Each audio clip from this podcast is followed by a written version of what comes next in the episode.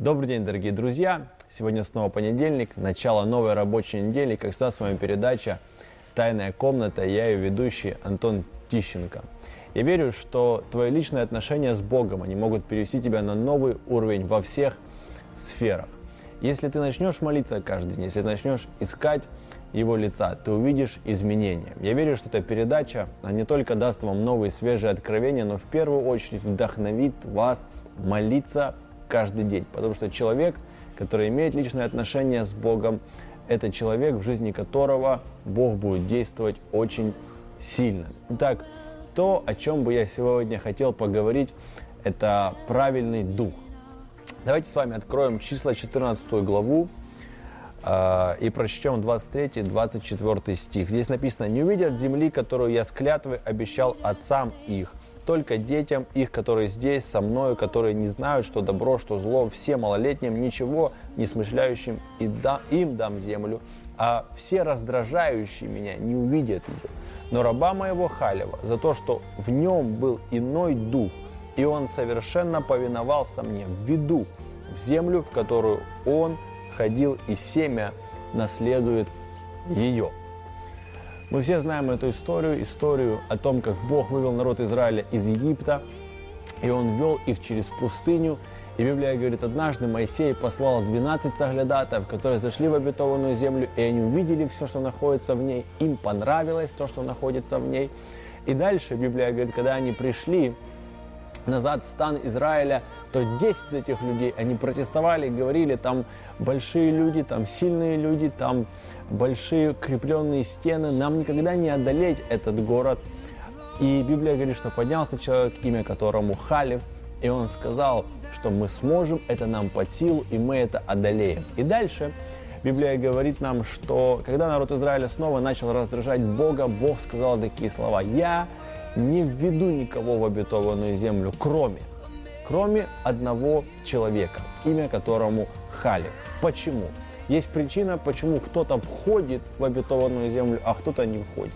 Есть причина, почему кто-то входит в свое благословение, счастье, здоровье, благословение, кто входит в свое великое служение и начинает распространять Царство Божье большими шагами, а кто-то все еще остается в знойно в пустыне и Библия говорит нам причину.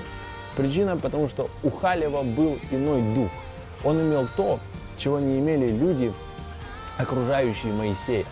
Он имел дух нового поколения. Я верю, что мы должны иметь этот дух, дух нового поколения. Ты скажешь, в чем заключался этот дух? Библия говорит, что он повиновался мне совершенно. Именно это впечатлило Бога, что Халев, он повиновался ему совершенно. Проблема многих людей в том, что они не повинуются Богу. Непослушание приводит нас к проклятию и разрушению. Послушание приводит нас к благословению и в итоге приводит нас к обетованной земле, в которой течет молоко и мед, в которой в твоей жизни будет все в благословении. Самое важное, братья и сестры, это слушаться Бога. Если мы будем совершенно слушать Его слова и Его волю для нашей жизни – то не будет проблем с обетованной землей в твоей жизни. То не будет проблем с тем, чтобы войти в то, что Бог приготовил для тебя. Именно этот правильный дух имел Халев. Я бы так хотел, чтобы каждый, кто сегодня смотрит эту передачу, кто слышит мои слова, он проверил свой дух. Скажешь, а при чем здесь дух?